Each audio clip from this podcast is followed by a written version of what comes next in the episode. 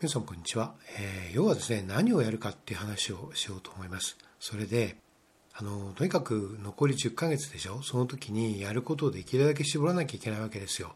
でまずね何をやらなきゃいけないかっていうことを考えると過去問なんですね。志望校の過去問なんです。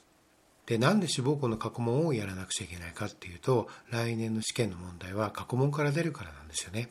このことをね分かるか分かんないかで合格不合格が決まるんですよ。でねもしね今年不合格だったって人は多分っていうか10中12まで過去問に十分取り組めてないはずなんですよ。例えばねいまだにあのこんなこと言う人がいるんですね。あの直前にやるためにこう過去問を取っておくっていうんですね。直前に時間を計ってやるからそのためにやるものがないと困るから、えー、過去問を取っておくっていうようなことを言うんですよ。もうありえないですよね。そんなこと言ってるから受からないんですよ。でももしかしたらこれを聞いてらっしゃる方でもね、受からなかったっていうことは、そういうふうに考えていた人がいるかもしれないですね。で、またさらにね、えー、結果としてとにかく理由はどうあれ、どういう考え方の結果そうなったかは別としても、とにかく過去問に取り組めてなかったと思うんですよ。でね、実際ね、過去問に取り組むってどんなことかっていうとね、まあ、分かりやすいから英語を例に引いて言うと例えば英語長文問題があるでしょ、まあ、大きく分けて長文の問題と、まあ、今は自由英作文ですよね問題が出ます。で、まあ、まあ英作文ですね。書くの部分が出ます。でまずね長文問題はどういうふうに取り組むかっていうと全訳するんですよ。で全訳して、まあ、もちろん辞書を使っていいんですよ。辞書や文法書を使ってそして、えー、まあ、全訳を作るんです。全訳をその赤本だったらそれあの訳が出てるからそれを照らし合わせてで、疑問点はよく考えてみるっていうことですね。あるいはまあ教わる。なんでこんな役が出るか分かんなかったら、まあ、あの、教わったらいいですね。あるいは、えー、調べるわけです。で、訳をまあ完成させたさせただけでは十分でなくて、その後音読するんですよ。何回も何回も。で、もちろん発音わかんないところは、きちんとあの、辞書で調べて発音記号を確定してくださいね。で、それで発音する。何度も何度も読むんですね。これをね、100回とかって十分だとかって言いたいんだけど、そんなことはなくて、もう1000回でも読んで、で、全部結果的には暗唱してしまうと、覚えてしまうっていうのがいいですよね。それから、英作文の問題だったら、回答例が出てるから、それを全部暗記してしまうわけですね。で、あと、リスニングの問題ね、リスニングが配点大きい大学もあるでしょ？例えば東京大学もそうですよね。えー、その例ですが、その、それがある場合だったら、もう全部をディクテーションして、そして音読して、シャドーイングを何回も繰り返すと。まあ、結果的にこれ全部覚えてしまうっていうことですよね。まあ、そのくらい徹底しているわけですよ。まず国語もそれに準じますね。えー、現代文だったら現代文の出題文をね、あの、音読したらいいし、古文や漢文だったら、えー、全訳を作ってみるんですね。で、漢文だったらもう書き下し文をちゃんと書くとかですね。あるいは白文にしてそれを書き下し文にするとか、まあ、結果的には古文も漢文も出題文は全部覚えてしまうっていうことですね。えもちろん回答はね、その細かい文法とか、そういうことはもうきちんと調べるんですよ。で、そんな風にしてやるんですね。そうするとね、ものすごく時間かかるでしょう。で、数学や物理や科学とかね、そういうもんでも、えー、科学で有機がここが分かってないと思ったら、そこをやっていくんですね。たら覚え直したらいいですね。つまりね、大事なことは、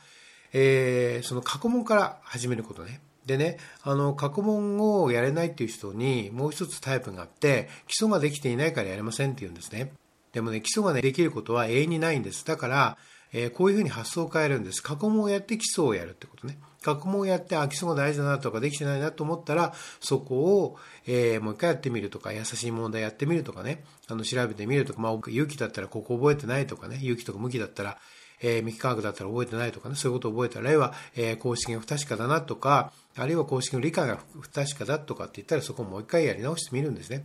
そこからその、えー、問題集とか参考書の問題をやってみるっていうふうにしてみるんですよ。とにかく最初に過去問ありきってことね、その発想法に慣れていくことが大事なんですよね。でね、もちろんね、ここね、あの、まあ、ブログにも書いたんだけど、確かにですね、もちろん程度問題ではあるんですよ。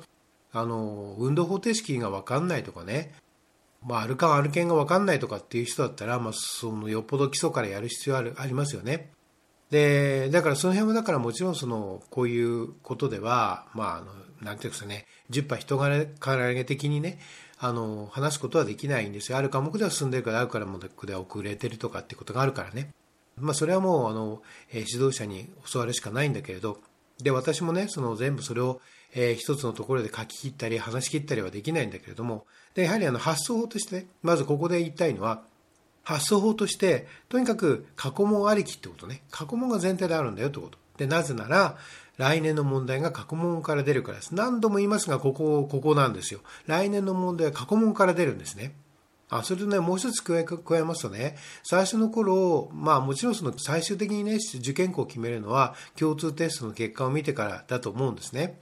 で、それがないと分かりませんから。ですけど、あの、共通テストの結果を見て、で、まあ、志望校を変えるってこと当然あると思うんですね。優しい方にでも難しい方にでもあると思うんです。ですけどね、あの、やはりとりあえず志望校をだったと思って、それでやった、取り組んだものっていうのは、当然役に立つので、えー、もし志望校を変えることになったとしても、えー、直前ね、あの、全く、あの、過去問をやったことがないっていう人と、えー、は全く全然違ってくるわけですよね。だから、とりあえずその自分が今行きたいと思ったところのをやってみるといいと思いますね。とにかくやってみるのが先決です。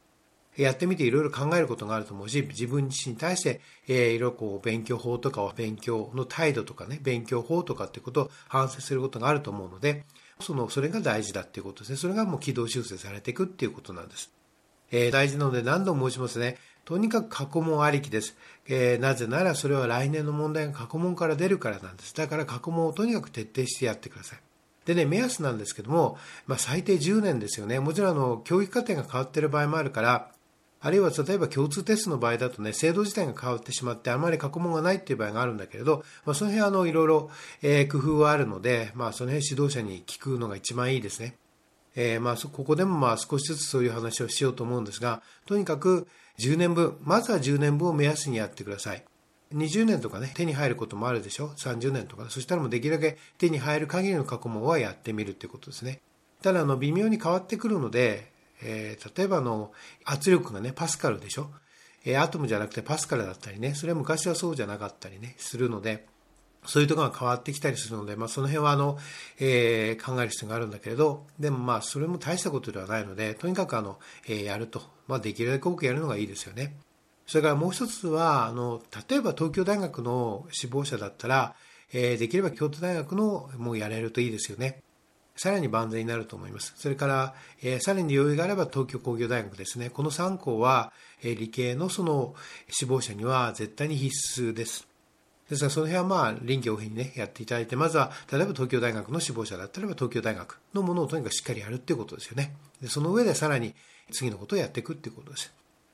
えー、まあこの辺が今、えー、話せる注意点だと思いますね。とにかく過去、まずまあ、くどいですが何度も話しますね。大事なことだから。とにかく過去問ありき。過去問から考えていくってことね。で、そして、えー、過去問を丁寧にやるってこと。そして、えー、大事なことは来年の問題が過去問から出るっていうことですよね。ぜひ皆さんいい結果を出してください。ありがとうございました。